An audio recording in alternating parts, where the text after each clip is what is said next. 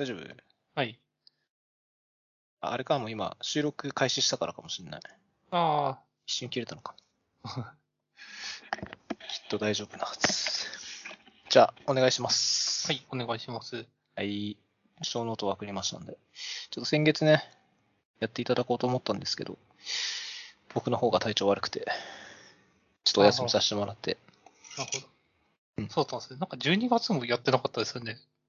12月は、あれなんですよ。やったというか、一人で話した感じですね。ああ、そうなるほど。そういうことだったんです。うん。総集編みたいなのを、一人で、15分ぐらい話して終了って感じで、ゲストの人呼ばないで、軽くやっただけですね。そっか、そういう回もあるって言ってました。うん。まあ、本当は、なんかやろうかなと思ったんですよ。なんか、初めて、あの、複数人の人で会話してみ見ませんかっていう提案があって。やろうかなと思ったんですけど、なんかめんどくさくなってやめちゃいましたね。複数に難しそうですよね。うん。ちゃんとこう、お題決めて、なんかモデレーターみたいな人がいないと、そうですね。回すスキルがかなって。ないといけないですうんうん。そんなちゃんとした感じでやったことないから、なんかいいかなと思って。もんね。まあ、機会があったらやりたいんですけどね。まあ、今回はいいかなと思って。うん。なるほうん。さっきあの、マシン変えたっていう話があったんで、ちょっとそこから行きますか。ど。あ、そこ行きますか。うん。あんまり面白くないと思いますけどね。なんか普通に、ノート PC5 年前ぐらいに買ったやつが、なんかうん SSD を寒くなると認識しなくなっちゃって、なんか、温めると認識するみたいな感じになっちゃったんで、嫌だなと思って、普通に PC 買い替えましたね。それは、ラップトップを買い替えた感じですか、ね、あ、そうです。ラップトップ買い替えました。あははそうなんですよ。で、なんかずっと NEC のウルトラ、ウルトラブックって今言わないんですかね？なんか 700g ぐらいのやつを。うん、使っててなんかあの、ちょっとちっちゃい、運びやすい軽いやつですよね。そうそうですね。うん。それで買ったつもりになってたら、なんか同じ PC 名なんですけど、うんなんか重いバージョンがあって、そっち買っちゃって、ちょっとショック受けてる感じなんですけど。そうですね。完全に騙されちゃった感じじゃないですか。でも、や、安かったから良かったです。もう、全然持ち歩かないですしね。前までは、なんか休日とかは、外で、コーヒー飲みながらやるみたいなのあったんですけど、うん。今、全然、全然行かないんで、コロナで。まあ重くても良かったのかなっていう感じであります。そっか、あの、多分、バッテリーとかは、もう1時間とかしか持たない系のやつですかね、じあ、もともと使ってたやつですか？ゃあ。えっと、その新しく変えた、大きいラップトップ。あ、いや、でも、持ちますけどね、3時間、4時間ぐらい。うん。うん。まあ、それはあんま持たないかもしれないですけど。うん持ち運ぶ系のそのいわゆるモバイルノート PC とか、まあ MacBook とかそうなんですけど、まあああいうのはなんか、外で長時間やるように、バッテリー結構多めの積んでたりとか。するんで、そういうのじゃなくて、その、ノート PC なんだけど、その据え置きで使うような、例えばそのゲーミングノートみたいなやつとかあるじゃないですか。はいはいはいはい。ああいうのはもう、基本はバッテリーで駆動させるんじゃなくて、もう基本電源つなぎっぱなしでずっとやってくださいね、みたいなやつなんで。まあ、ああいうのだともう本当に持ち運びはもう完全に不可能って感じなんで。うんうんうん。まあ一応そういうのじゃなくて、モバイルのやつですね。うーん、まあじゃあいいんじゃないですかね。そうですね。でもなんか、すごい軽かったのから変わるとちょっとショックはあります。まあでも言うても多分、1キロとかぐらいじゃない。さすがにちょっと2キロになっちゃうとだいぶ重いイメージはあるんですけど、1から1.5ぐらいだったら、まあギリギリ許容できそうな感じはしますけどね。うん、そうですね。うんそうなんですよ。で、まあなんか OS も前まで Linux を入れてたんですけど、うん。なんかやっぱ Zoom とかそういうのを入れると、入れて話したりしたりとか、なんかそうですね。そういうの考えると、まあ Windows か Mac の方がいいのかなって思って、うん。今 Windows 中心にして、なんか開発とかしたくなったら、その VMware プレイヤーとか、バーチャルボックスとかで Linux 立てればいいやみたいな感じにうん。なりましたね。なるほど。Windows って、多分、ん今11ですかね？11ですね。うん。なんか11はあれなんじゃないですか？あの、Windows の上で Linux 動くやつが、だいぶちゃんと動くようになったみたいなのを聞きましたけど。やああ。っぱ微妙なんですかね、あれは。いや、いや、これは試してないですね。前の PC で試したことあったんですけど、うんなんか、うん、確かにその時は、そのディスクの書き込みとかめちゃくちゃ遅くて、全然使い物にならなかったんですけど、うん新しいの、そうかもしれないですね。まあ試してないですね。うん。うん。うん。まあなんかでも、なんだかんだで、バーチャルボックスでこう Linux 立ち上げるとかってした方が、結局なんか周りくどいことしなくて済むみたいなのはあるから、まあ、ダイレクトでやっぱり Linux 使った方が楽なのは楽みたいな気はしますけどね。そうなんですよね。うん。なんかやっぱスナップショットとか撮れるので、なんか思い切ったことしたくなった時とか、なるほど。いいんですよね。うん、確かに。あとなんか、VMware、VMware ワークステーションの方今使ってるんですけど、うんなんか Unity モードっていうのがあって、普通に Windows の1ウィンドウに Emacs とか出せるんですよ。VM の中入んなくても。うんこれで結構十分なのかなっていう感じは出てます。仮想デスクトップみたいな感じで。ああ、仮想ウィンドウかもしれない。仮想ウィンドウか。はははそうなんですよね。Windows もなんか、あの仮想デスクトップってあるじゃないですか。デスクトップ横にギュって動かしたりするやつ。えなんでしたっけ ?Mac でもなんか名前ありますよね。なんか4本指で左、左、右はい。コンピズみたいな。見まはい。うん。あ、エクスポーズでしたっけ？なんか、そういうのあると思うんですけど。あれが Windows もできたのでうん、すごいいいですね。なるほど。なんか、僕、あれなんですよ、あの、マルチディスプレイが嫌いなんですよね。ディスプレイを複数置くのが、かっこ悪いと思ってて。うん。なんか、だったらこう、なんですかね。画面を切り替えればいいと思うんですよね、その、別の画面に。うん。あ、つ伝ってますかね。で、座ってますよ。あ、なんで、仮想デスクトップが Windows に入ったのはすごい助かってますね。なるほど。まあ自分もディスプレイ繋がないで基本は、まあマルチウィンドウみたいな、マルチデスクトップみたいな、仮想デスクトップみたいなのやりますけど、まあめんどくさいのは繋いでると移動できないんで、いちいち外さないといけなくなっちゃうんで、まあ、僕も基本は MacBook1 台でやってて、で、まあ仕事してる部屋は基本リビングか、もう一部屋あるんでそこなんですけど、今下の子がまだちっちゃくて家にいるんですけど、やっぱ昼、お昼寝とかリビングでするんで、その時間リビングにいてカタカタやってると結構起きちゃったりするんで、うんうん。まあ他の部屋に行って作業するの結構頻繁にやってるんで、まあそうなるとディスプレイ繋いでたり、まあ周辺機器をこういっぱい繋いでたりするとめんどくさいんで、なるべく身軽にするんで、まあ何も繋がない状態で、なるべく作業するようにするんで、やるとしたらまあさっきみたいに仮想デスクトップみたいな感じになっちゃうかなって感じですかね。そうっすよね。やっぱりうん。やっぱ、同じ人もいるんですねっていう、ちょっと喜びがあります。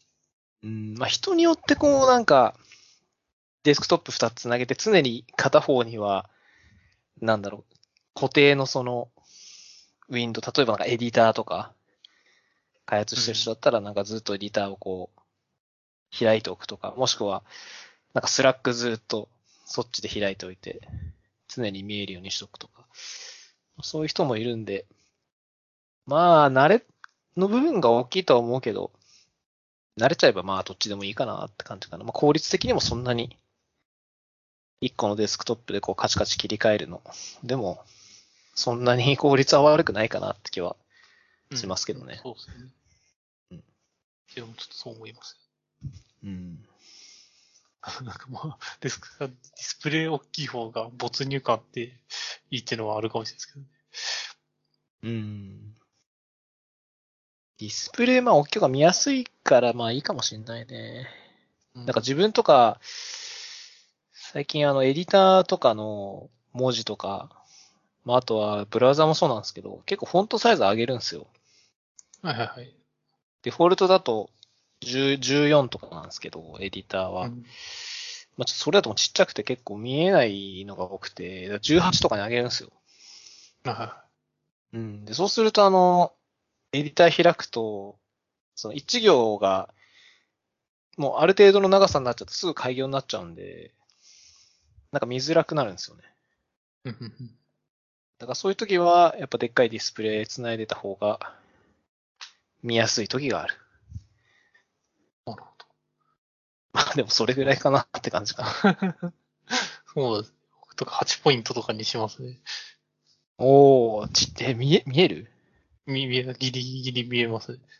?8 ポイントはすごいね。ですね米粒ぐらいじゃないですかね。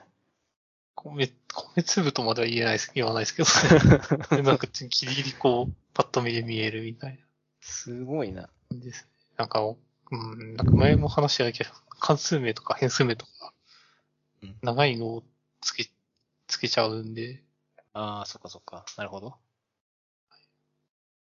そういう趣味のさっきの自分の逆の現象かだから。そうです。自分が関数名短くするからなるべく文字大きいけど、関数長くする人は文字ちっちゃくしないと確かに開業しちゃうのか。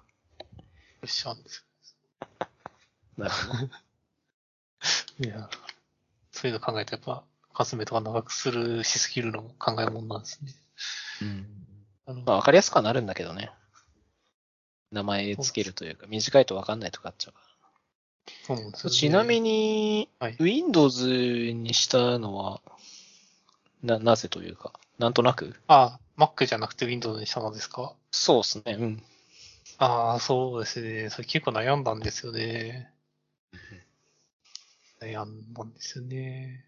でも、まあなんか一番大きいのは、今度妻が Mac 持ってるんで、Mac 試したくなったら借りればいいか。ああ、なるほど。まあ、あとあるとこですね。あははは。そうですね。じゃあ、まあ確かに。うん。あと、まあ、会社の環境が Windows なんで、なんかこう、Windows で、なんか、なんですかね、改善的なことしたいなって思ったら、やっぱ自宅も Windows だった方が、うんなんかできるんだろうなっていう気がして、Windows に使った、だったと思いますね。まあ、もう最近はあんまり Windows がすごいいいとか、Mac がすごいいいとかっていうのはあんまりもうないかなと思ってて、まあ自分もどっちでもいいかなと思ってるんですけど、うん。まあ、Windows の方がいいと思うのは、やっぱゲームするのは Windows の方がいいと思うんですよ。ああ、そうですよね。うーん。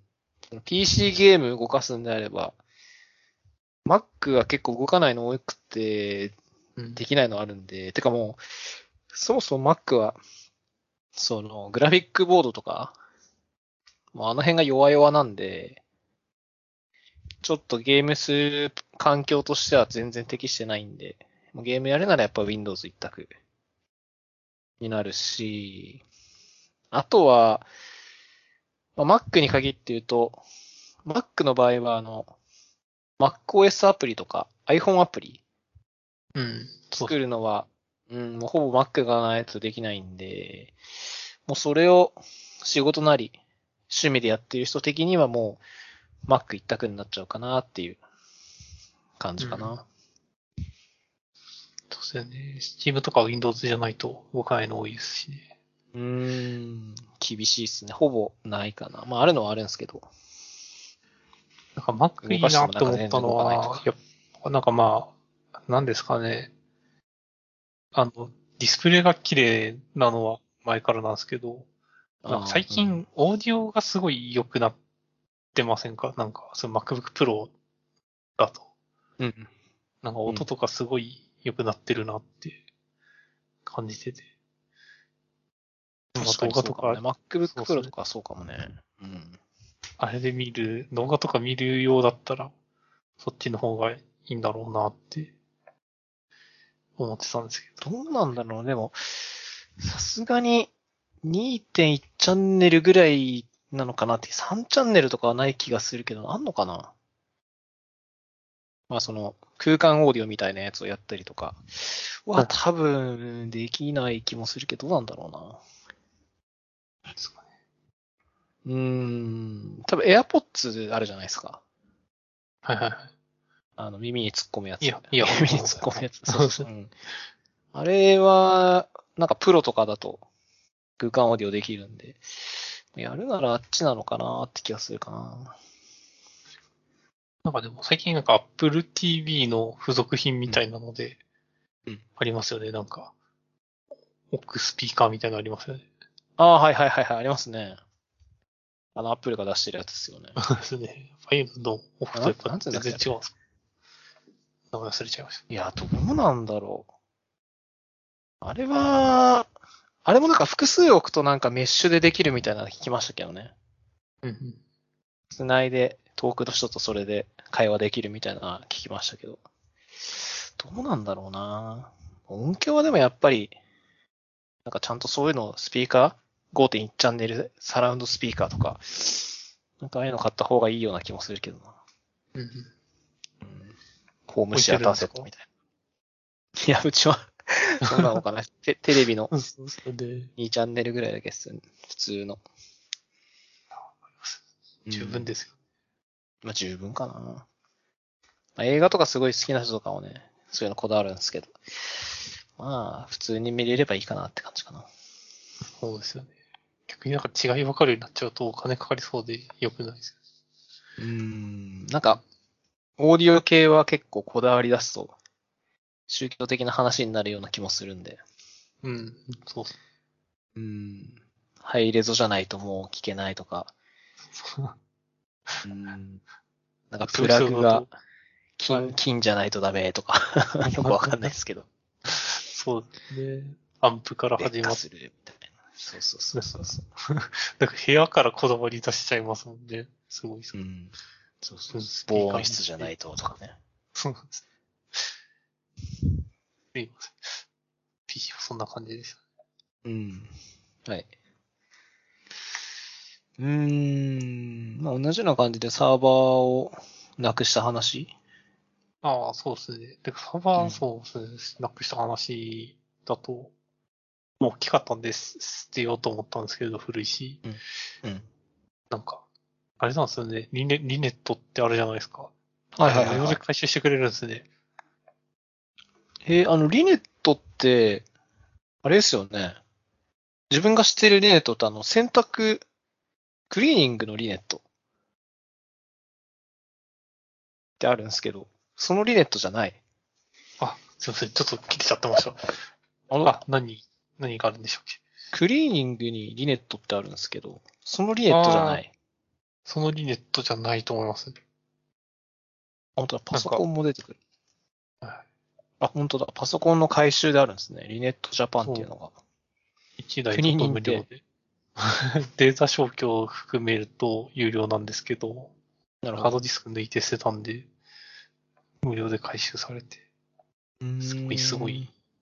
なぁって思いましこれはどんな古いのでもいいんですかね。た。ああ、どんな古いのでも良かったです。モニターとか周辺機器も含めて OK。いやー、多分そうですね。そうなんですけど、僕はモニターとか捨てなかったんで、ああ、なるほどや。ってないんで、マシンだけちょっと違うかもしれないですけど、そうですね。でもなんか2捨てちゃったんす代目から確か、あ、そうですね。捨てました、捨てました。うん。うん。やっぱあれなんですか？売ったりするんですか？いやー、まあどうだろう、スペックによるんじゃないですか。もう本当に古くて、もう、例えば CPU とかも、なんか、インテルの第1、第2世代とか、もうそれ以下のやつとか使ってるともう、正直何も使えないんで、もうそういうのはもう廃棄でもいいかなと思うんですけど、まだちょろっと現役で使えそうなレベルとかで、うーん、なんかあるんだったら、とりあえずマイニングさしとくみたいな。あグラボも積んでるとかあったらね。うん。はいはい。うんあとは、まあ、でかすぎて本当に邪魔だったら、捨ててもいいかなって感じかな。タワー型でした？捨てたの。あ、タワー型ですね。ああ、じゃあ邪魔っすね。え、でも、シャーシ型の方が、あシャーシ型が多分あれですよね。あの、インテルナックみたいなやつだったら、邪魔じゃないですか。まあ、ラック PC じゃなくてもいいっすけど、最近のやつ結構ちっちゃいのあるじゃん。まあ、あとは、ありますね。こう自作でこう組んで、本当に必要最低限のパーツだけ組み合わせても、ケースなしでみたいな。うん。まあそういう状態にしちゃえば結構スマートなんで。そうっすよね。最近だから、ケースがでかいんだよねやったりとか。そうそうそうそうそう、うん。ちなみにそれは何年前ぐらいのマシンだったんですか？もう、入社して、なんか最初のボーナスかなんかで買ったんで、なるほど。じゃあもうめちゃくちゃ10年ぐらい前か。10年前ぐらいのやつ。ああ、じゃあいいかな。うんそ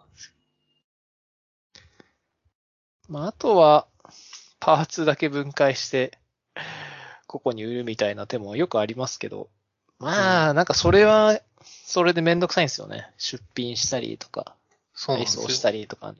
本当です。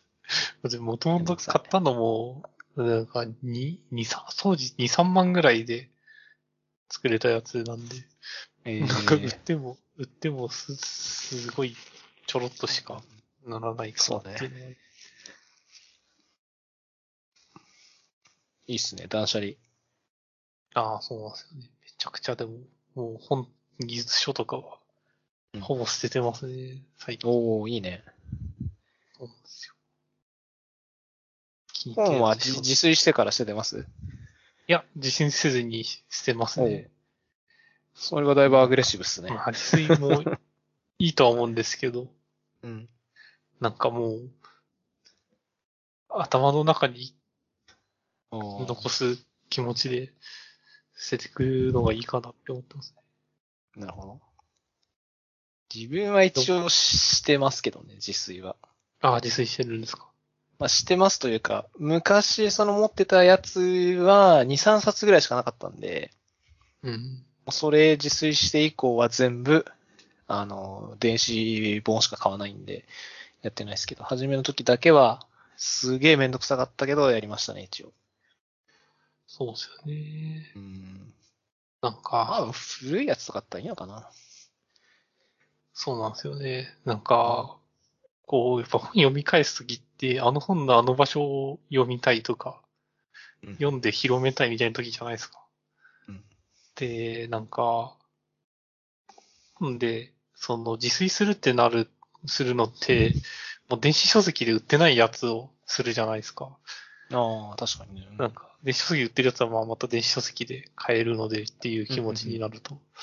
なんかそうすると、なんかこう、あの本のこの部分を引用したいとか、広めたいみたいな時に、広められないんですよね。なんか、うん、ああ、絶版になってました、みたいなのあって。確かに。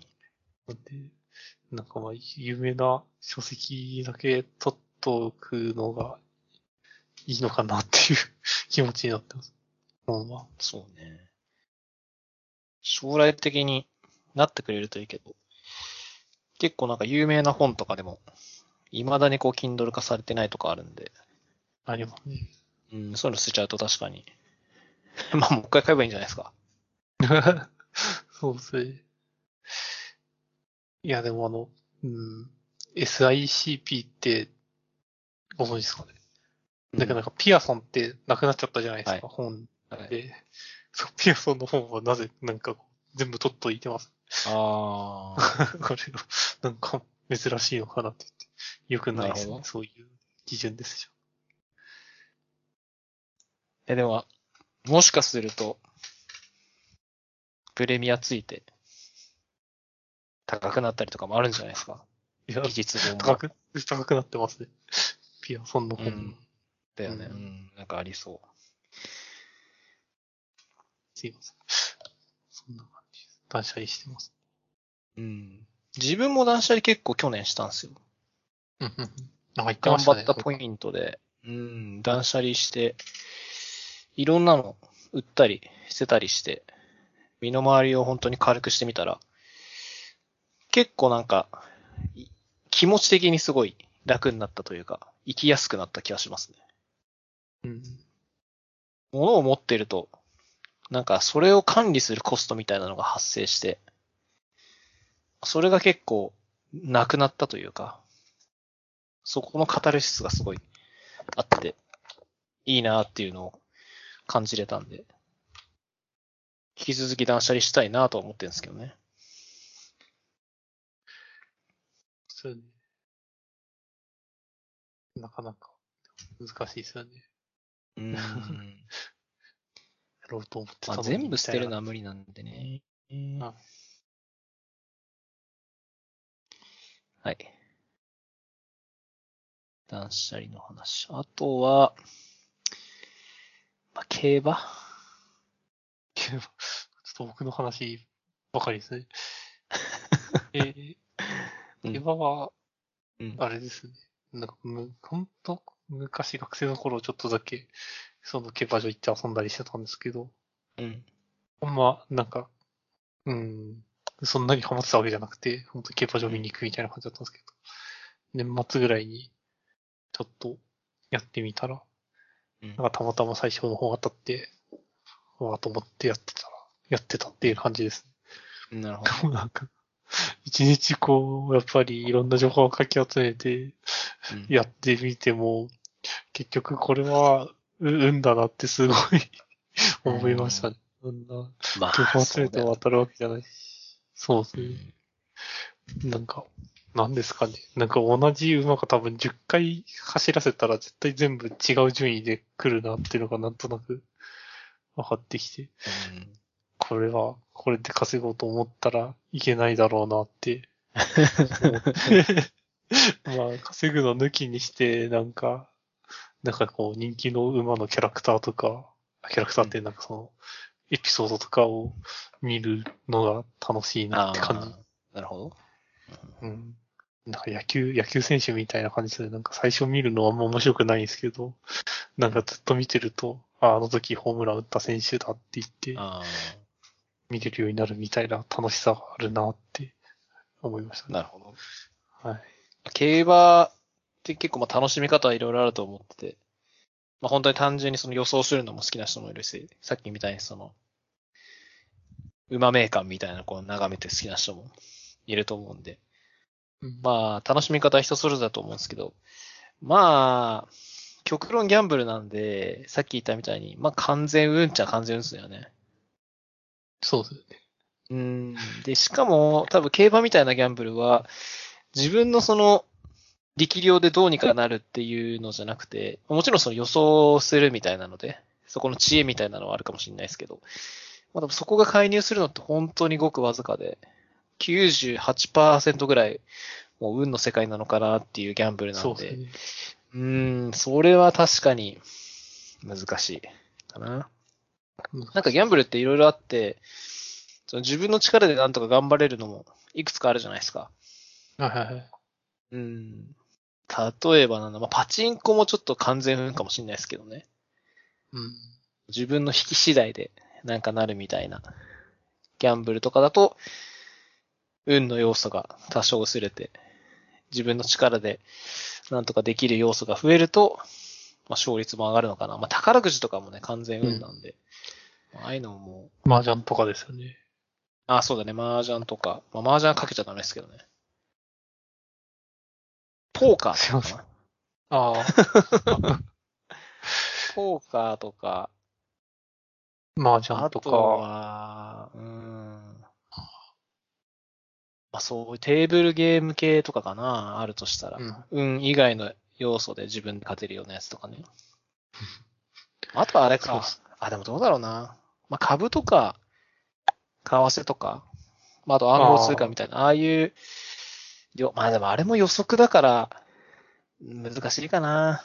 うん、ちょっとあれですね。運要素はだいぶ絡むからな。うん。自競馬はちなみに競馬ははい全くやらないんで、うんうんうん予想とかか買ったこともないかもしんないな。ああ。一時期、あの、競馬の予想を機械学習でやってみるみたいなのをやってたんですよ。はいはいはい。はいはいはい。うん。で、自分もやってたんですけど、まあ、やっぱり、もう先駆者がいて、まあ、いる、なんだっけな、競馬の予想する AI 有名なやつがあるんですけど、うんまあ、やっぱりそういうのに比べると全然精度出なかったんで、まあやめちゃったんですけど、まあ、それで一時期、その過去のレースデータをこう、なんか公開してるんですよね。JRA がなんか、はいはいはい。そのレースデータみたいなの公開してて、その馬の、その体重とか、まあそのもちろん人気、何番目とか、オッズみたいなのから、なんかその機種が乗ってる人が誰とか、え何枠ですよとか、まあ全部なんかデータが結構細かく、機械学習で使えるデータが公開されてて、まあそれでこう、いろいろと学習させてみたりしたんですけど、まあやっぱり当たんないですよね。当たんないですよね。まあでも、なんだろう。平均80とかまあ80よりは高くできますけど、100より高くはなかなかならないっぽいですよね、やっぱり。うん。なんか、そうなんですよ。やってみると面白くて、なんかよ、結構その予想士みたいなのがいるんですよね。その中に AI もいるんですけど。うん。なんかそれ、なんか事前に買って予想のためにするみたいな感じになってるんですけど、うん。なんか、レースが終わった後見れるんですよ。うん。なんか、どういう予想してたかみたいな。なんか、でも、その中には、なんていうか、今年その150%の戻りがありますみたいなのが出てるんですけど、それなんか予想士も、なんか1000人ぐらいいる中の、たまたま当たってる人なだけなんで、俺は、まあ、その人の買ったからといって、これから取るわけじゃないだろうな、とかそうね。思いますね。AI もなんか、やっぱ100超えてないんで、うんやっぱり、まあ、運なんだろう。ね。うん。そうっすだってね、その、すごいじゃあ本当に精度がいいような AI がね、でき、できてまああったとして、もうい、そうね。その馬がやる気なかったらもう終了じゃないですか。そうですね。もう極論？あ、もういいかな、みたいな。直前で走る直前にか、もうなんかやる気ないな、みたいな。うん馬のその気分一つで全然変わっちゃうんで。もうそういう要素がある時点でもう本当に、多分もう AI とかそういう予想屋さんの、なんだろう、予想っていうのは、その自分の、その予想したのの裏付けというか、あ、AI がこう予想してて自分もこう予想したからいいだろうなっていうなんか裏付けをしてくれるだけであって、多分もう完全にそれを信じてやるっていう感じの話じゃないかなって気がしますかね。そうですね。うん。いや。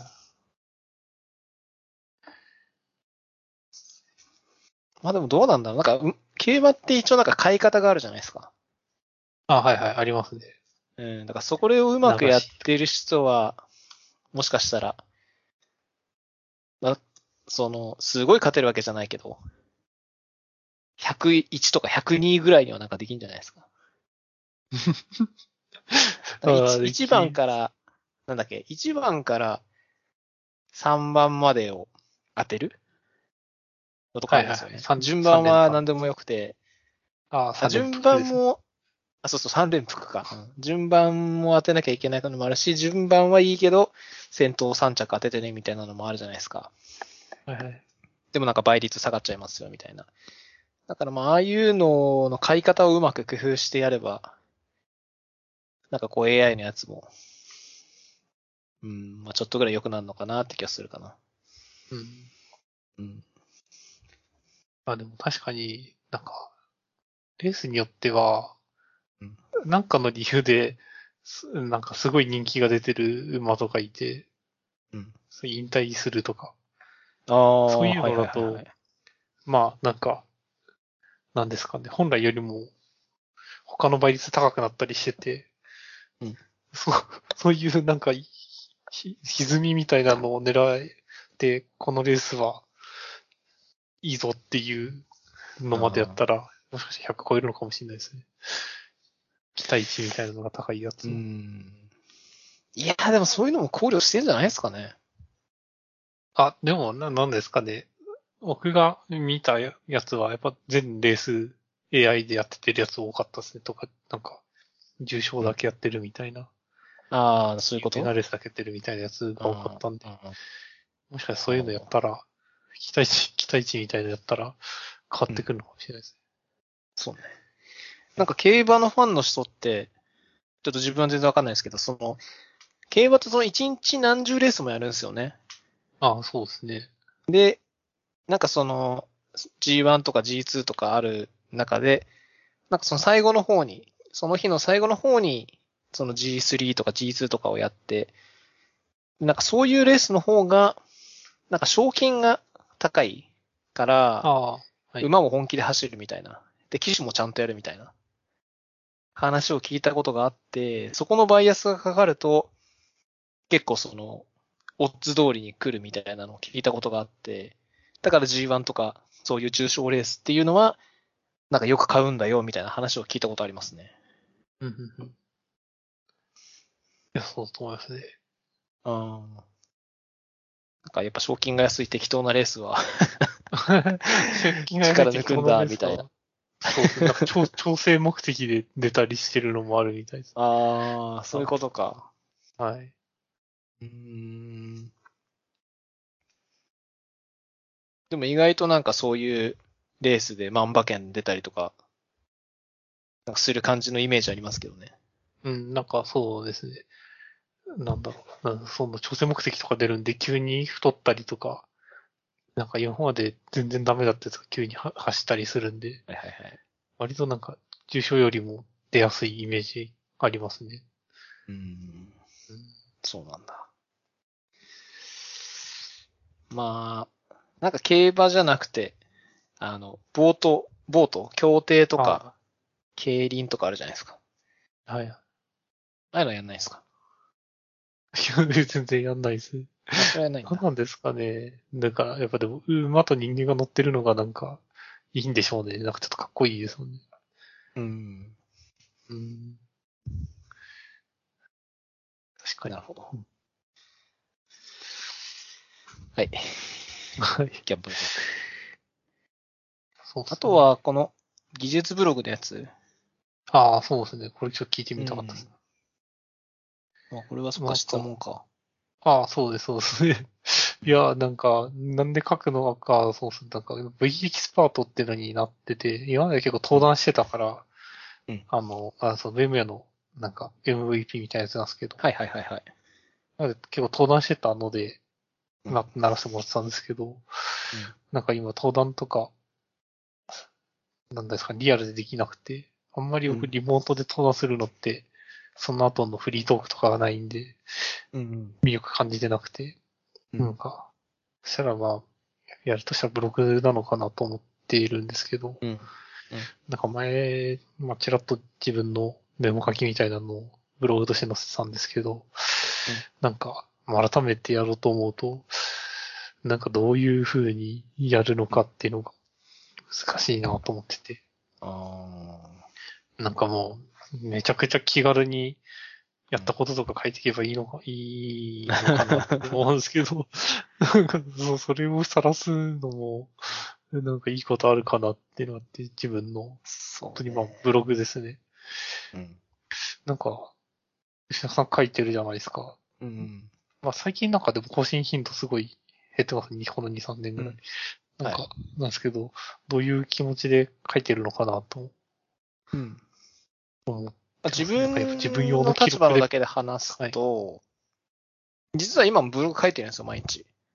うんあ、そうなんですかあの、今のあの、自分のアカウントのブログかかげ系 .com の方に投稿してないだけで、ああ。別の方にはほぼ毎日投稿してるんですよ。はいはいはい。で、まあなんか、なんだろうな、コンテキストを分けた感じではあるんですけど、うん自分の方のブログは、まあ、技術的なやつもたまに書くんですけど、なんかこう、チップスみたいな簡単な記事じゃなくて、結構自分の思ったことを、感じたこととか思ったことを書くような記事にしてるんですよ。まあなんか割と自分の、そのコンテキストにマッチしてるような記事は、そこに書くようにしてる。ですよね。で、別の記事に書いてるのは、本当にもう、例えば、最近だと、えっと、自分の中でやったアプリの修正があるんですけど、あはいの自分のアプリの修正で、そこで詰まったようなチップスをこう、書いたりとかしてて、そっちはもう本当に気軽にもうバンバンバンバン書いてるんですよ。だから、もうコンテキストを完全に分けてそこは書き分けてるんで、前者は結構ちゃんとした記事を書くし、後者は、まずは数で、とりあえずバンバンバンバン書いていくっていう感じなんですよ。うんうんで、そのコンテキストを樋口くんに当てはめると、多分前者がそれに当てはまるんで、結構ちゃんと書かないとダメなのかなっていうイメージはありますね。ああ、なるほど。ちちなみに、やっぱその記事って誰に向けて書いてるんですかね？やっぱ自分に向けてなんですかね？それとも、なんか誰かうん。同じことやってる人が見てくれたらいいなって感じですかあー。ねそれともポートフォリオとしてうん。誰かちゃんとした人に見せたいみたいなのがあるんですか？前者の自分の方のやつの記事は、結構、あ、でもどうだろうな。自分の、なんだろう、メモ的な意味もありますし、その時思ったことのメモ的なこともあるし、まあ共有しても結構いいし、いい、良さそうだし、良さそうっていうのは、なんかこう、共感得られるかな、みたいなので共有してもいいし、あとは、うん、うん、まあそんな感じか。で、後者の、今結構書いてる技術のそのチップス系のブログは、基本エンジニア向けで、同じような人向けで困ってる人がいれば、助けたいなって思いで書いてる。で、どっちもまあ基本見てもらっていいし広めたい感じはするけど、前者の方は、なんか自分を知ってる人が多分見た方が、すごい納得いく内容。で、後者は自分を知らない人でも、その、問題解決になるような記事を書いてるんで、ターゲットがちょっと違うって感じかな。うん。ああ、でもこれ結構ちゃんと人向けに書いてるんですね。一応意識はちょっとしてるかな。うん。何でもバンバン書いてるっていう感じではないかな。なるほうんど。そうですね。いやーありがとうございます。だから自分もちょっと思ってたのは、なんかうん、やっぱ、作品作りとチップスみたいなの分けたいな、みたいなのを思ってて、うんうんうんうんなんかこういうのを作作って、これはどういう良さがあってとか、うんなんか、そういうのは、なんかちゃんとポートフォリオ的な感じにしてうん。載せたいなってのも思いつつ、なんかそれ作る過程で得たチップスとかは別にしたいなと思ったんで、そうね。やっぱ、やっぱ分けたいですよね。なんか。うん。うん。分けてた方が後からこう、検索するときとかも結構、検索しやすいんですよね。あ、絶対こっちないだろうな、みたいな感じになるんで。そうですよね。まあ一緒に書いてても悪くはないと思うんですけど、ダメじゃないし、別にタグとかつければ、分けられるのは分けられるんでいいんですけど、見てる方からしたときに、うんその、多分見る側の意識が違うんですよね。こっちの記事とここっちのブログとこっちのブログが、内容がもう全然違うっていうのをもともと明確に分かれてた方が読みやすい感じもするんで。そうですね。まあでも、好みかな。そんなこだわることでもないと思うけど、その、樋口くんの場合は、はい。あれなんですよ。その、さっき言った V エキスパートっていう肩書きがあるんで、基本そのコンテキストのもと書くことになると思うんですよ。ああ、うん。だから、そうなると、結構な記事の質を求められると思うんで、その時に、あの、例えば、さっき言った作った系とチップス系って、多分まあどっちも価値としてはあるんですけど、作った系の方が多分 V エキスパート的には評価される記事だと思うんですよね。ああ。なるほど。うん、そうかもしれないですけどだからまあね。人によっても変わるかもしれないですけど、多分そう考えると、まあそのしっかり書く系の方は、その開発しましたよとかっていう紹介の記事とかになったりとか。で、まあチップス系はなんか別で、まあ別っていうか、うん。まあ軽く書く感じかな。僕、ちょっと完全に逆で考えてたんですよね。V エキスパート系をチップスにして、うん。なんか本当にアプリとか作った系とかを記事系にしようかなってああ、そうなんだ。とか。まあどっちでもいい気がするけどな。うん、ダメではないと思うし。そうですよね。数で勝負するんであれば全然そっちの方がいいと思うかな。そうなんですよね。なんか、チップス系、文章もなんか、チップス系もありますけど、何ですかね。なんかこう、しっかりし、その、こういう実験して、ちゃんとこういう結果得られましたっていうのも分けたいじゃないですか。なんですかね。チップスってなんかこう、間違ってても嫌ぐらいな感じで書くけど、なんかこれは間違ってなくてちゃんと調べたよっていうのも分けたいなってはいはいはいはい。そのレベルのやつを V エキスパート向けにしたいな、くらいな感じのこと。あまあいいんじゃないですか、でも。いいと思いますよ。そうですよね。うん。ダメじゃないと思いますよ、全然。作品のやつはなんか本当自己満足すという自己満足じゃないですけど、なんかこう、うん、中二っぽい気ですけど、なんか自分を表現してるようなやつをちゃんとこだわって出すみたいな感じにするべきなのかなって思ってて。まあまあいいいいと思います。なんかまあ自分がブログ書く上で、まあ一つというか、なんかき、あの、心持ちとしてあるのが、なんか義務的に書かないようにしてるんですよ。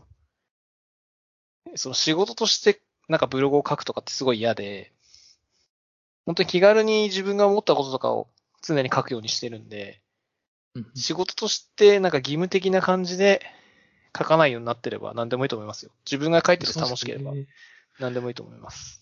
いや、そうなんですよね。うん。なんか、本当何をモチベーションにやってるんですかねなんかこう、やっぱ、SNS とかだと、みんなからの反応があったりしたりするじゃないですか。うんうんうんブログとかって、モチベーションは、もちろん自分の場合は、あの、アフィリエイト貼ってるんでお金もモチベーションになってますけど、ああ、やっぱりなんか自分がその経験したこととか、その試したこととかって、やっぱ残しておきたいんですよ。過去に何やったかって覚えてらんないんで僕。うん。もちろんそのブログにしなくてもいいんですけど、技術系の記事って、その世の中に同じようなことで困っている人ってたくさんいると思ってて、それを自分の中で閉じ込めておくだけってすごいもったいない気がしているんで、基本的にその考え、そういうのは全部パブリックに公開して、ねえ、自分がやったこととして積み重ねた方が、全然、なんだろう、いいと思ってるんで、うん。モチベーション的には、そのお金と、その自分のやった経験を、ちゃんとパブリックに公開して、でまあ、なんだろう、自分の強みというか、さっき言ったポートフォリオの一部として、組み込んでおけば、例えばその転職とかしたときに、自分の紹介するときに、あなたどういうことやってきたんですかっていうときに、例えばそのブログの紹介とか、まあ、記事的にはこういう記事を書いてますみたいなので、なんかタグの一覧とか見せてあげれば、まあ大体その人何やってるかってわかるじゃないですか。はいはいはい。そうですね。うん。だからそういう意味合いが強いかな、自分は。モチベーション的には。確かにタグクラウドとか見ると、何やってるのかって大体わかります。うんそうそう。うん。いや、でも確かに大事かもしれないですね。なんか結構、自分が やってたことを振り返れる、うん、ものになりますもんね。うん。うん。なんだかんだ自分もだから書き続けてて、まあ、初めの方は全部チップス系もあの自分のブログに書いてたんですけど、何年ぐらいからだったかな？ちょっと忘れちゃいましたけど、分けてから、その、チップス系の方、ほぼ毎日書いてたんですけど、1000、1500件ぐらいもなんだかんだ書いてますもん。うんだから、それが積み重なって、いろんなことを学んだんだなっていう振り返りになるんで、まあ、無駄じゃなかったかなと思いますけどね。うん。いや、いいと思いますね。実際、僕もなんか検索すると、引っかかることありますもんね。あなんか、まあ、VM や関係も引っかかりますし、RDB にやってた時とか結構引っかかりましたね。あ。ああ。確かになんか IoT 系の記事も結構書いてたんですけど、もう全くやってないんですけど、未だに引っかかりますね、IoT 系の記事は。なんか自分のやつあで。あ、見られてるっていう感じですか。うん、そうそうそうっす。もうそれ古いんだけどなって毎回思うんですけど、やっぱ出てきちゃうんでしょうね、上の方に。そうですね。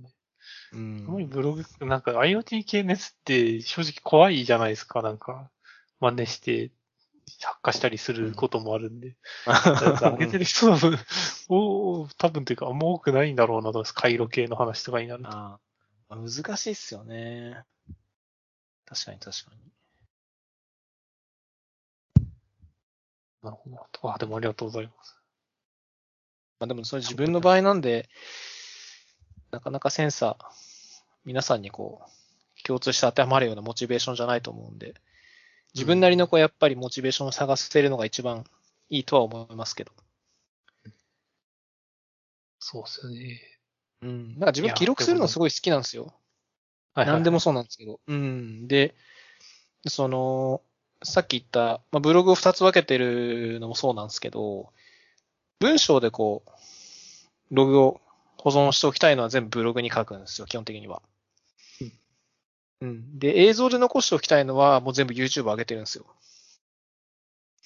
あ、あげあげてるんですね。うん、YouTube も結構ありますよ。結構でもないけど、10個、20個ぐらい。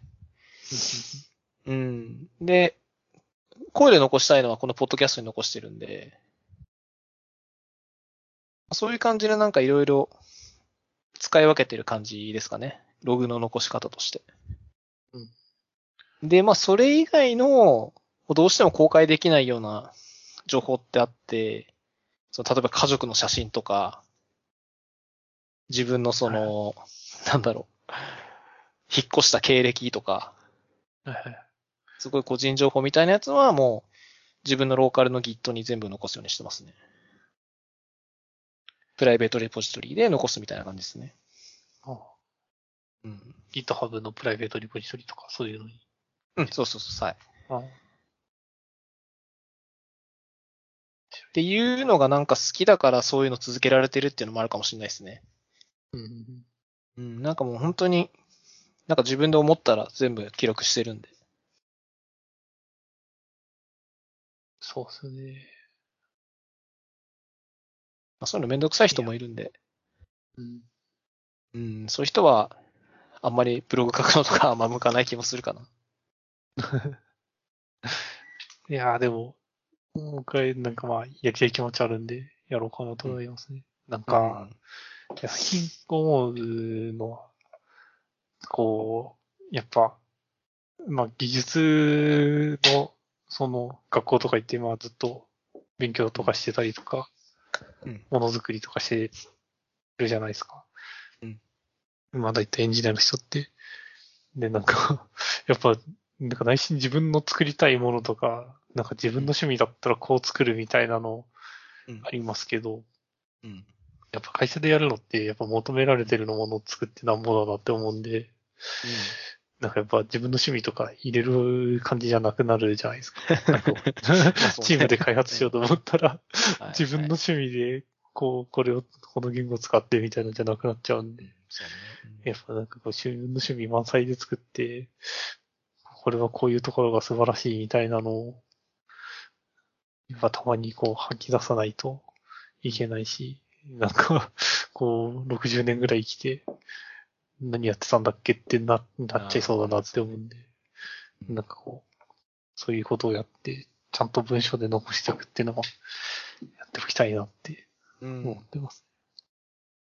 いいと思います。僕はすごいお勧めします。自分がやってるんで わかるんですけど。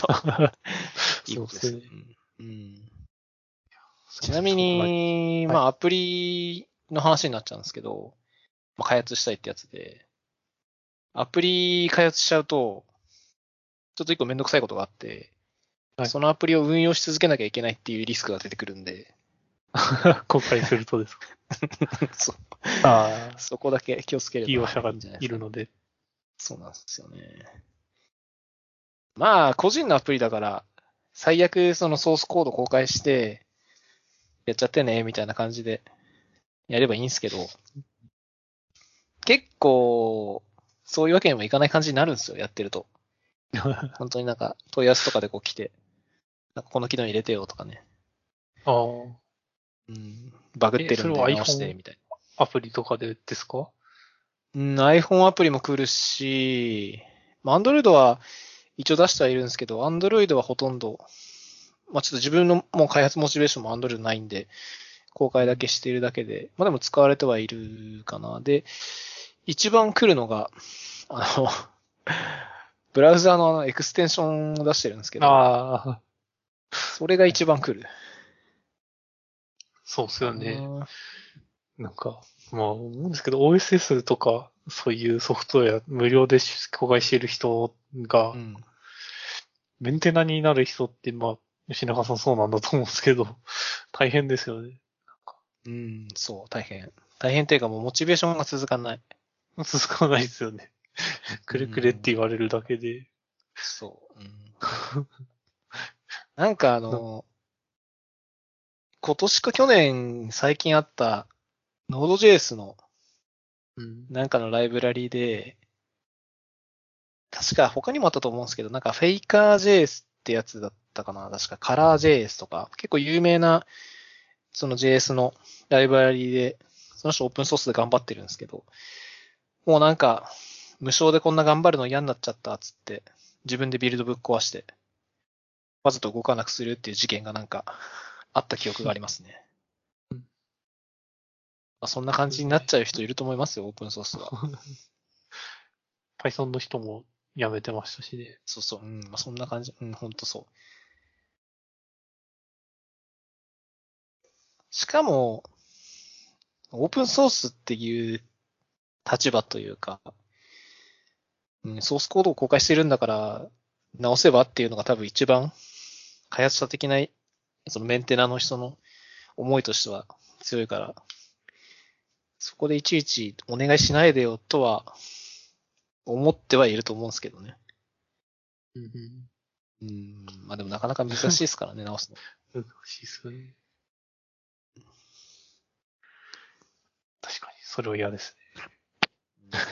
まあ、Log4j とかもだから同じような感じですよな、でも。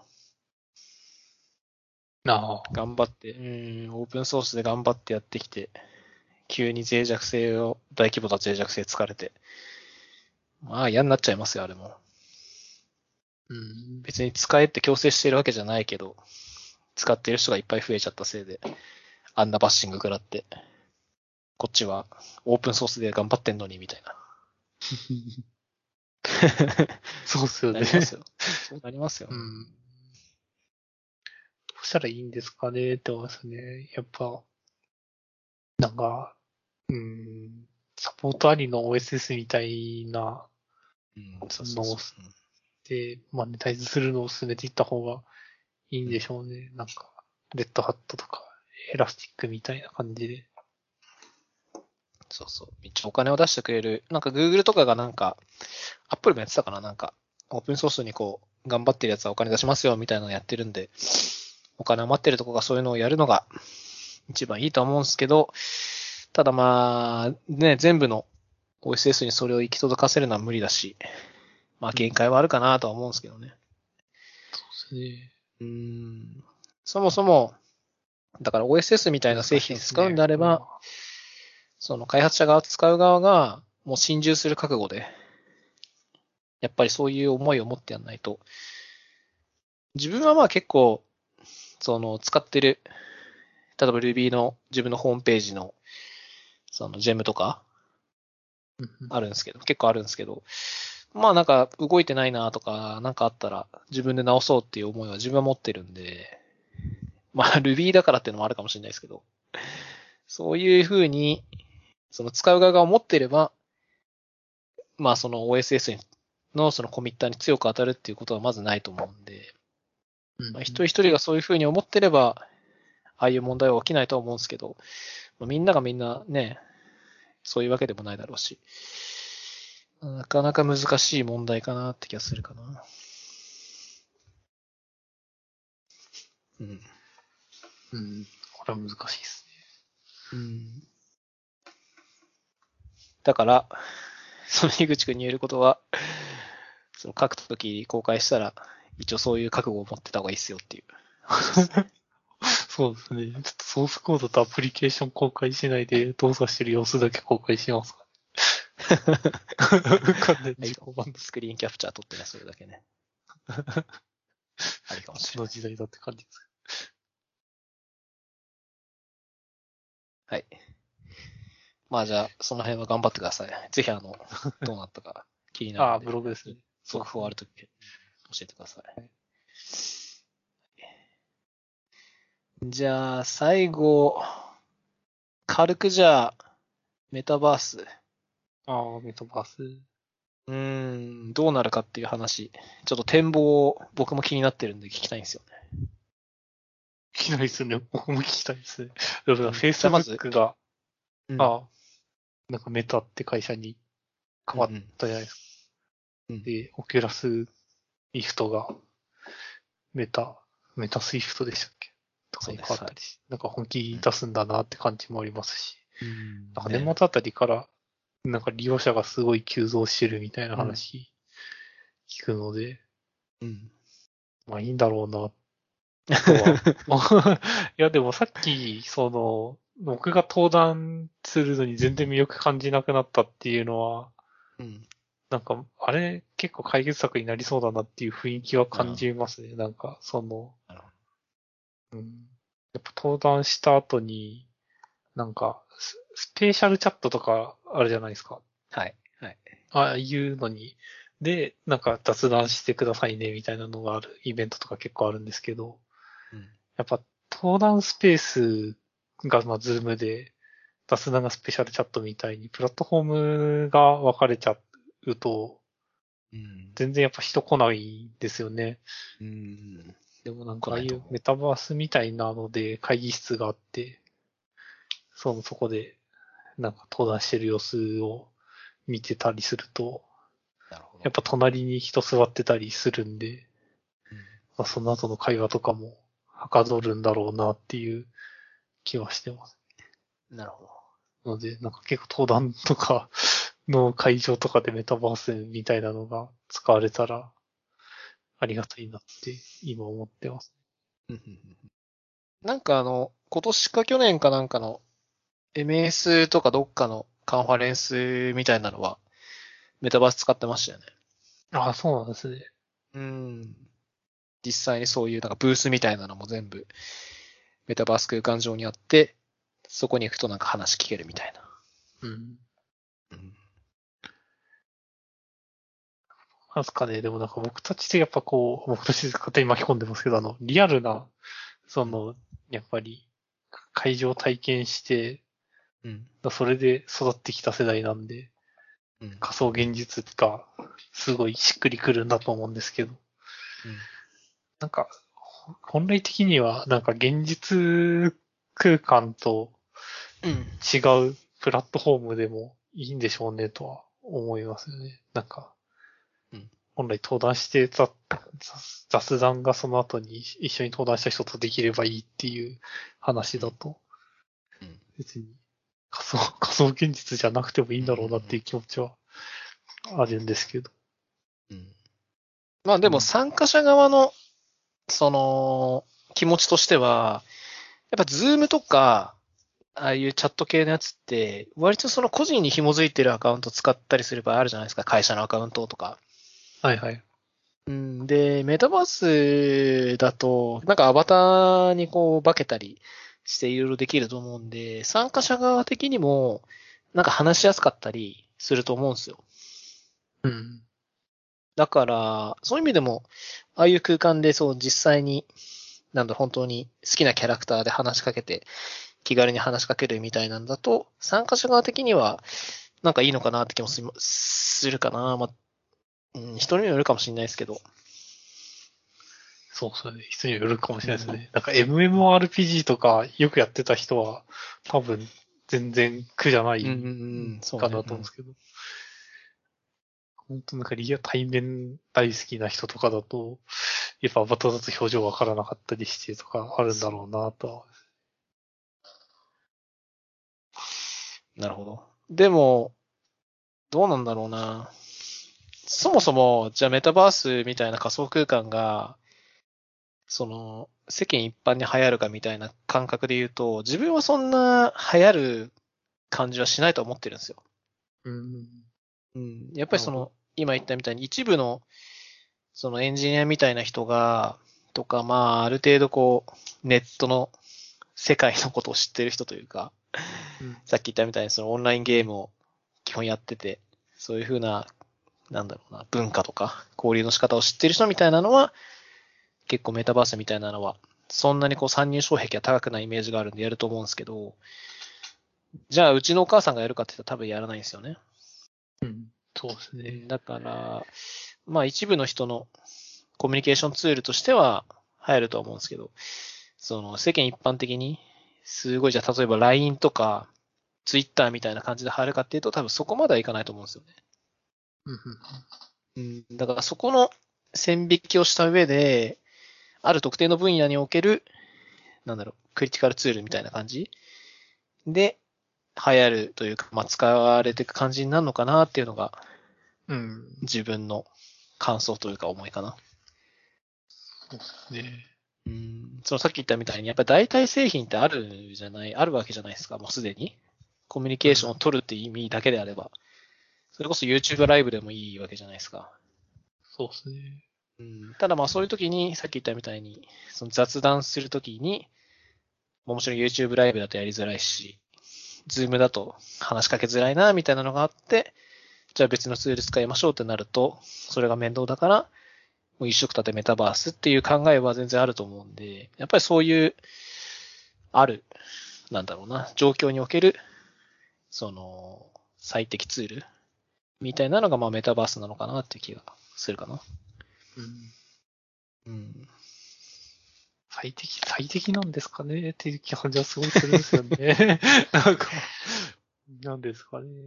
なんかこう、やっぱり、なんですかね、現現実というか、やっぱ今までのになんか、すがってるなっていう感じはすごい感じますよね。仮想現実って。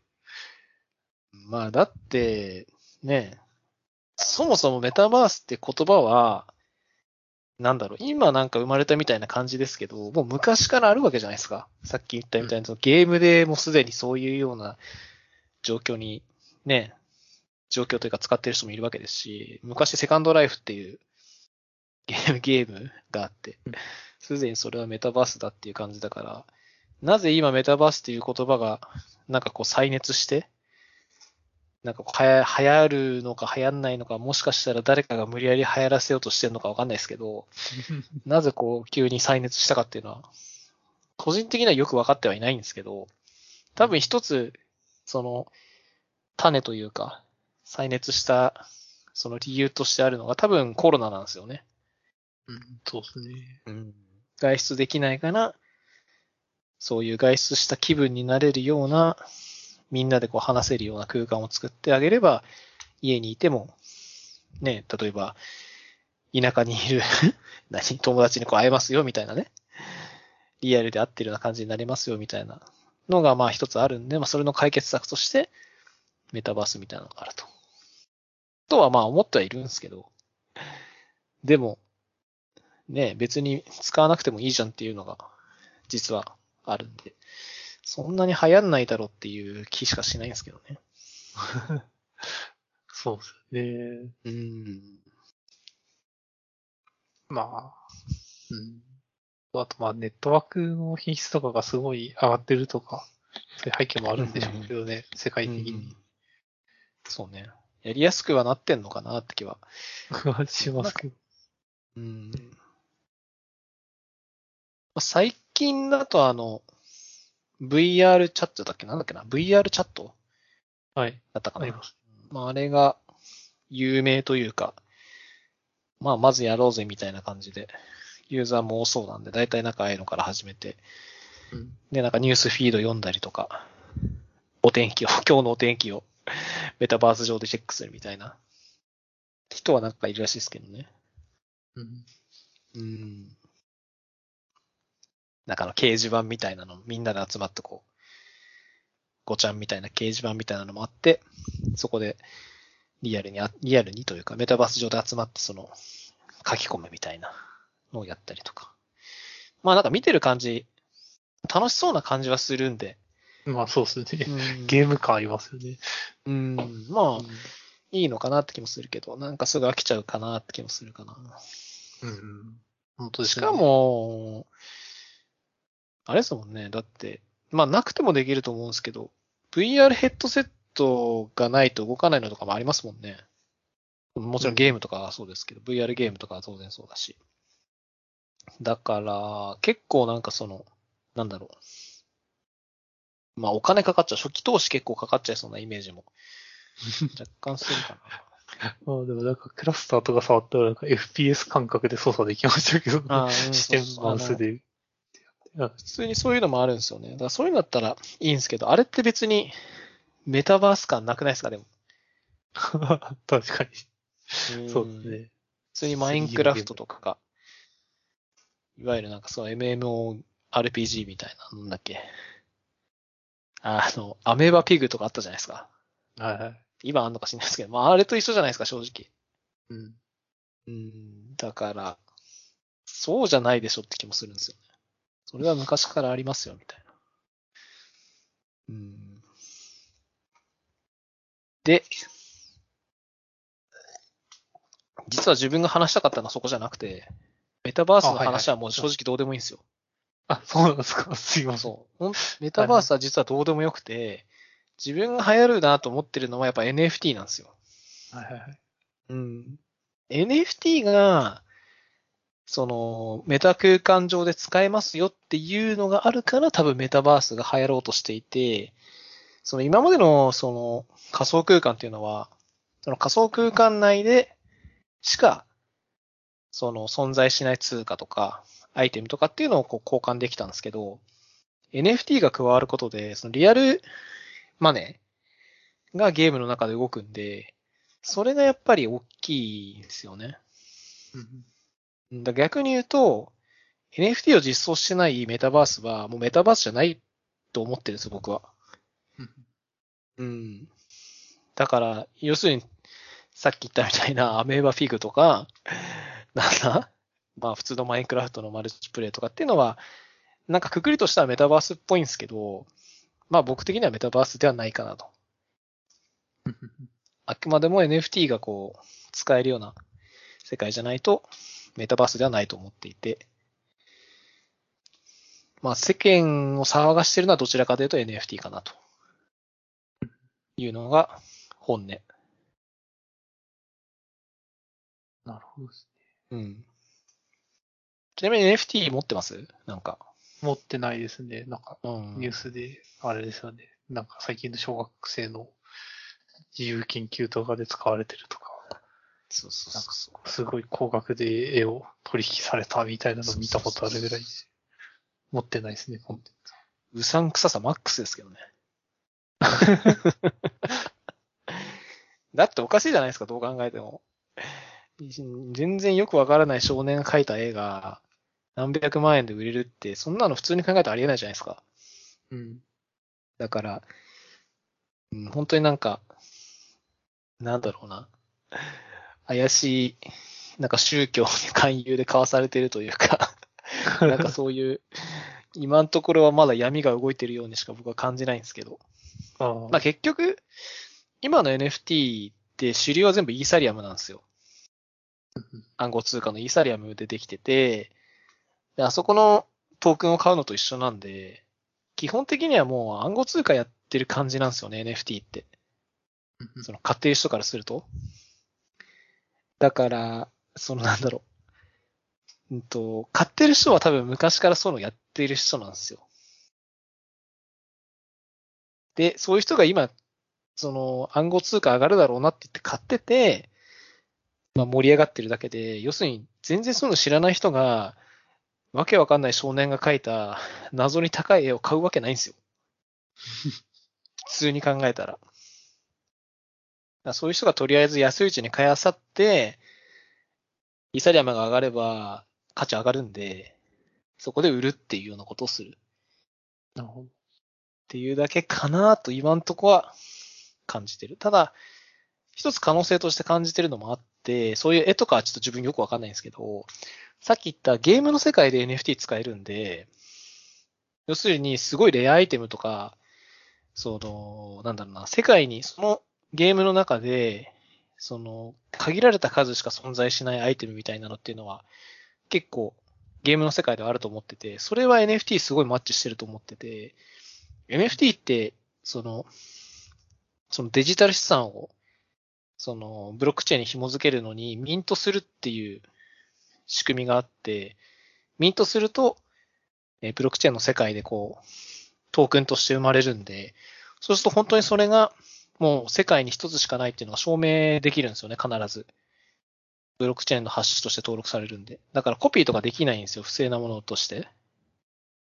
だからゲームとかだと、その本当に、その例えばなんだろう、伝説の剣みたいな NFT を作って、それを、例えば樋口くんが買えば、もうそれは必ずもう樋口くんしか持ってない伝説のアイテムになって、そのアイテムがないと、なんか倒せない敵とかが存在すると、その剣の価値がものすごい上がるっていうのは、まあなんとなくわかる、イメージつくじゃないですか。ゲームやってれば。はいはいだからそういう使い方としての NFT は結構なんか流行るんじゃないかなと思ってますね。うん。うん。そのコピーできないっていうのがすごい大きいんで、偽物を作れないっていうのがすごい NFT の魅力の一つなんで、なんか例えばその、あの、今の世の中でもなんか偽物って結構流通するじゃないですか。なんでもいいですけど、そのブランド物とかなんか偽物でこう、ね、よく出るじゃないですか。まああれはデジタルじゃないかもしれないですけど。うんなんかそれがもう完全に防げる手法の一つなんで、まあ今デジタルの世界しかあの NFT できないですけど、なんかそういう商標権みたいなのを完全に守れる術がそこで生まれるんで、それはかなり、まあ、ゲーム作る側としても、ゲームをやる側としても、なんか結構魅力なんじゃないかなって気がしますかね。うんうん。っていうのが僕の思い。うんうん。なんかあの、ちょっと自分、そのメタバースのゲームで、さっき出たマインクラフトってあるじゃないですか。はいはい。あれも実は NFT 化されたマインクラフトがあって、NFT 化されたというか、NFT に対応したマインクラフトがあって、なんだっけな。マイメタマインクラフトだったかな確か名前が。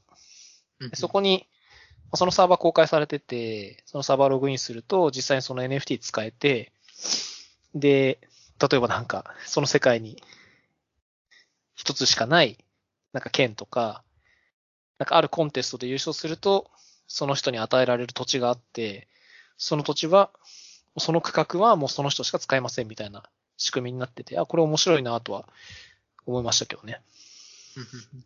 うん。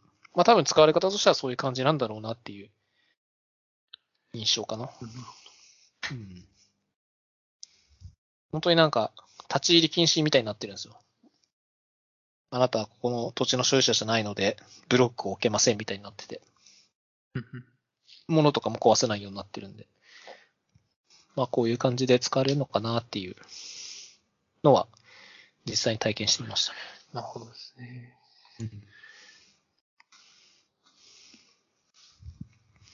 はい。あれ、そうなんですよね。よくわかってないんですよね。ブロック、いや、僕もなんか、よくわかってないです。なんか中央集権で、んその資産が管理されてた時代までさっきのこの、マインクラフトってここ入れないとか、伝説の剣とかって、うん。ここが一個のサーバーで所有者管理してたらいいじゃんって思うんですけど、NFT は、やっぱそれと、やっぱ違うんですかね、なんか。うん。マインクラフト以外のとこでも、やっぱり、そうそうそうそう。資産として認証される点がうん違うんですよね。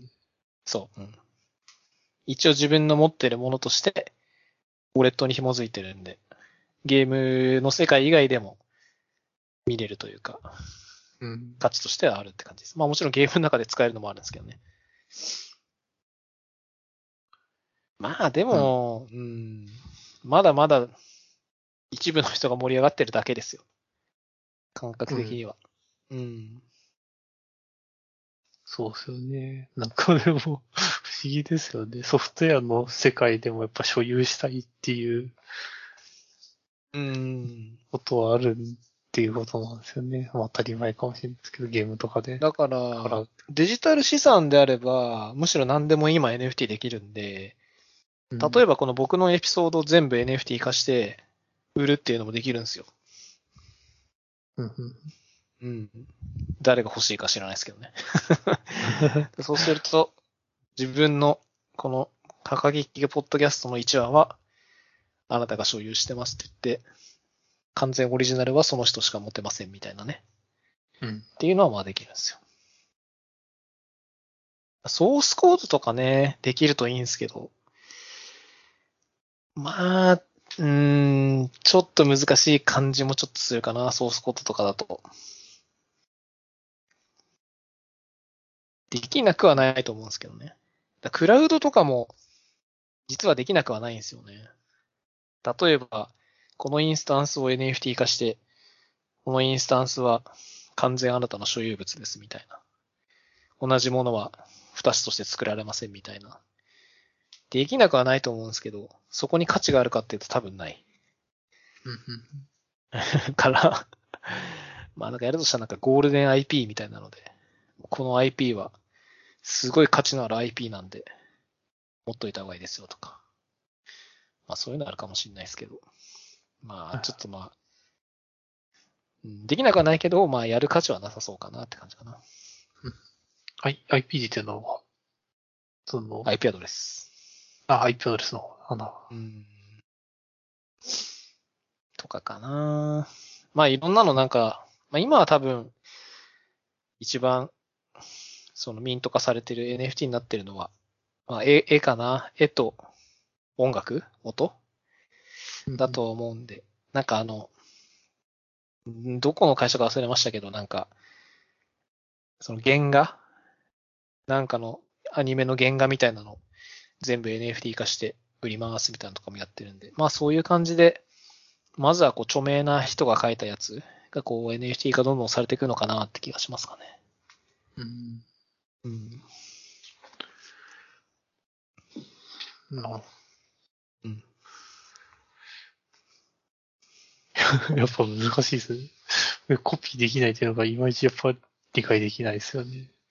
オリジナルはコピーできないっていう感じな。なんかだから、本当にただ、あの、同じものとか絵をコピーするのって、単純にじゃあスクリーンショット撮って、それどんどんコピーすればできる話になるじゃないですか。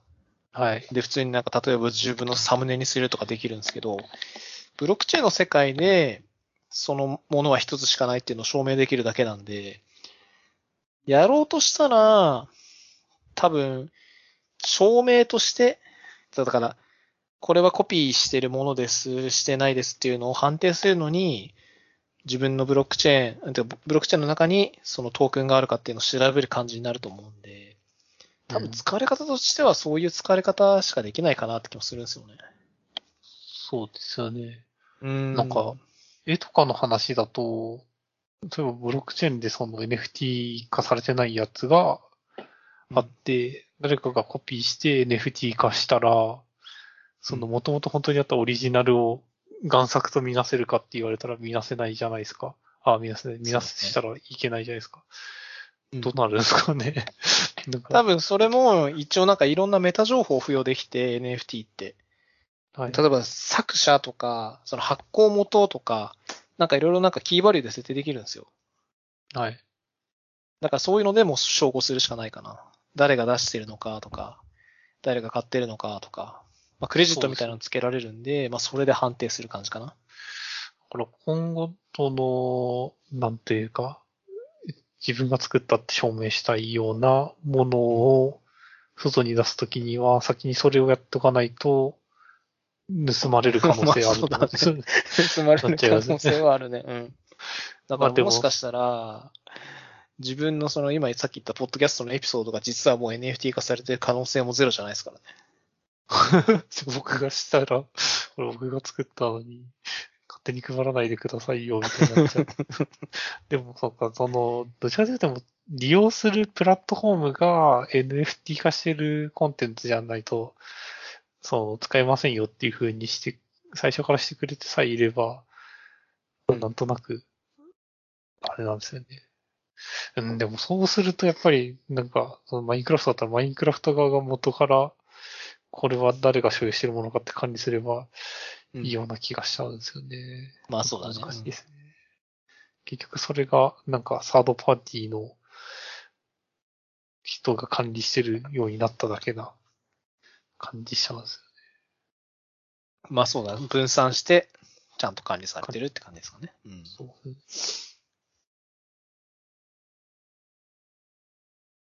難しいですね。すいません。まあちょっと勉強不足ですいません。いや、自分もよくわかってないんで。とりあえず流行ってんなぐらいでいろいろ試した感じですね。